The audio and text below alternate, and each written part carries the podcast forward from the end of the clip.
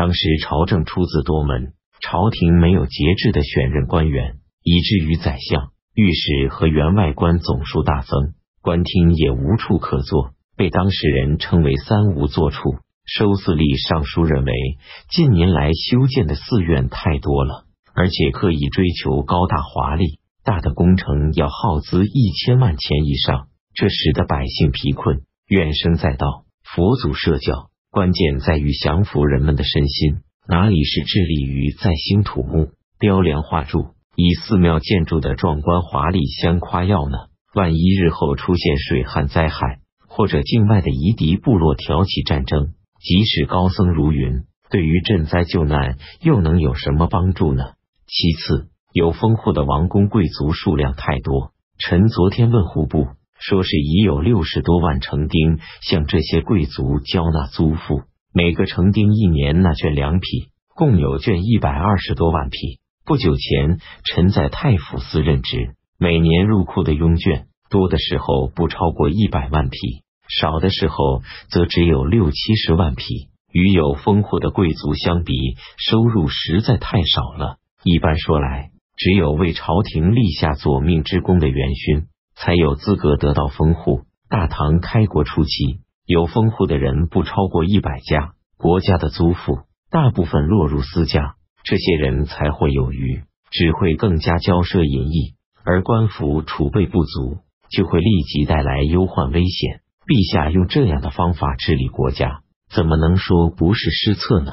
封户应当交纳的租赋是由各家贵族自己派人征收的，被派去征收租赋的奴仆倚仗主人的权势，凌辱欺压州县官吏，额外勒索百姓财物，转而把收取的物品拿去做买卖，到处烦扰驱迫百姓，其中的痛苦使他们无法承受。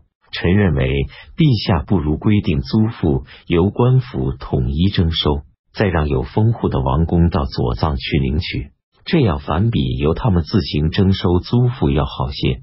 第三，陛下任命员外官的数目是正员空缺数目的好几倍，使得官署中的属吏为敬奉长官所困扰，官府仓库中蓄积的资财也被越来越宠大的官俸开支耗尽，最后。近几年来，朝廷任命州县刺史、县令时，未能慎重选择，往往是把犯有过失或者声望不高的京官派到各州去做刺史。吏部在选任地方官时，也大多是将老朽昏聩、笔头不行的捕授为县令。陛下任用这样的人去治理百姓，天下遵循教化，还有什么指望呢？希望今后朝廷在任用三省。两台以及五品以上侍从天子的官员时，都要先从各州县的刺史、县令中选拔。这样的话，国家就会趋于大治。唐中宗没有采纳他的建议。戊寅二十一日，唐中宗任命礼部尚书韦温为太子少保，同中书门下三品；任命太常卿正为吏部尚书，同平章事。韦温是韦皇后的哥哥。太常博士唐绍认为，武士的号陵、顺陵设置五百户守陵的人家，与太宗皇帝昭陵守护的数目相同。梁宣王武三思和鲁中王武重训坟墓的守护，也比亲王墓的守护多出五倍。而皇后韦氏包德庙的卫兵，竟然比太庙的卫兵还要多。所以，他向唐中宗上书，请求酌情裁减。唐中宗没有同意。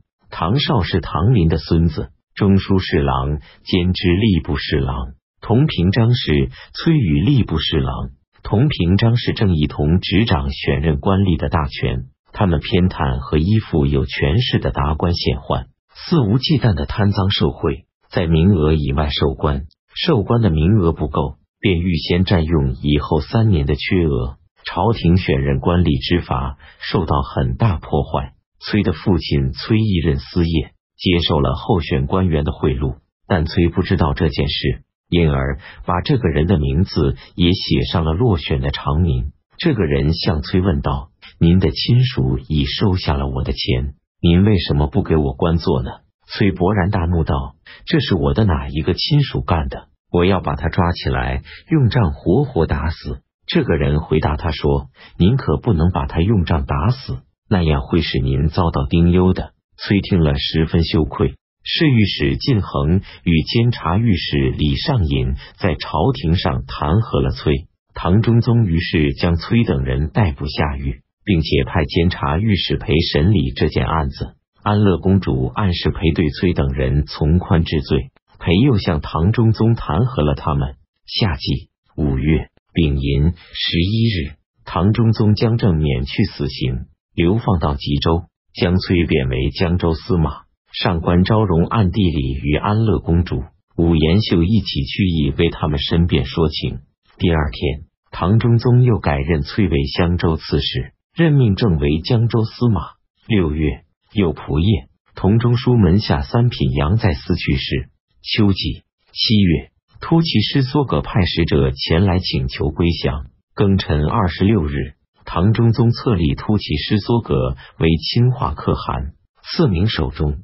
八月己有二十五日，唐中宗任命李峤为同中书门下三品，韦安石为侍中，萧志忠为中书令。萧志忠的女儿嫁给了韦皇后舅舅的儿子崔武。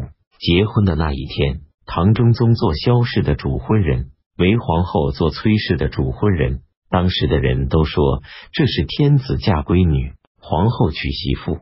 唐中宗将要到南郊祭天。丁酉十三日，国子祭酒祝亲明。国子司业郭山运向唐中宗建议道：古时帝王举行大祭祀时，王后应当用瑶爵盛酒进献，皇后应当辅助陛下祭祀天地。太常博士唐绍、蒋钦绪对此加以反驳，认为郑玄在注释周礼内司服时，只提到王后辅助帝王祭祀先王先公。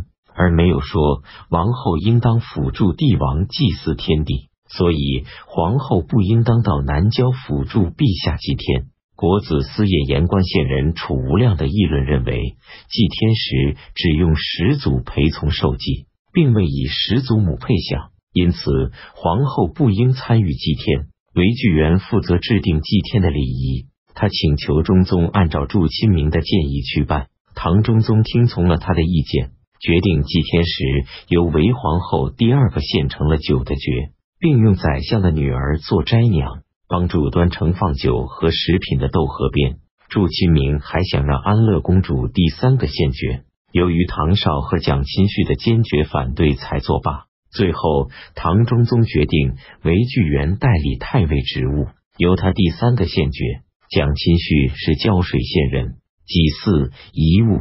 唐中宗来到定昆池游玩，让随从的官员作诗助兴。黄门侍郎李日之所作的诗中有这样的句子：“希望暂且考虑居民的安逸，不要让人们常说劳作者的辛苦。”后来唐睿宗即位后对他说：“在那个时候，就连朕也不敢说这些话。”九月戊辰十五日，唐中宗任命苏为尚书右仆射，同中书门下三品。太平公主和安乐公主各自拉帮结党，彼此之间互相诽谤诬陷。唐中宗对此十分忧虑。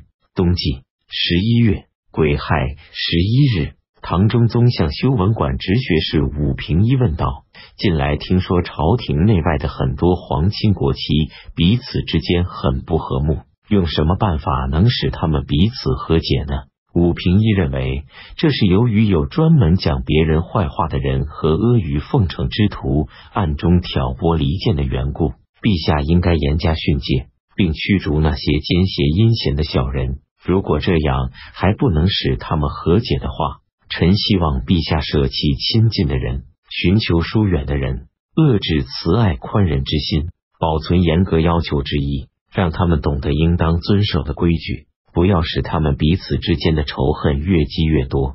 唐中宗赏赐了武平一些绢帛，却没有采纳他的建议。唐中宗征召前修文馆学士崔正入京陪同参加祭天大礼。乙丑十三日，唐中宗到南郊祭祀天，下诏赦免天下囚徒，连犯有十恶重罪的囚犯也一律赦免，被处以流刑的人全部放回。已经成亲的斋娘。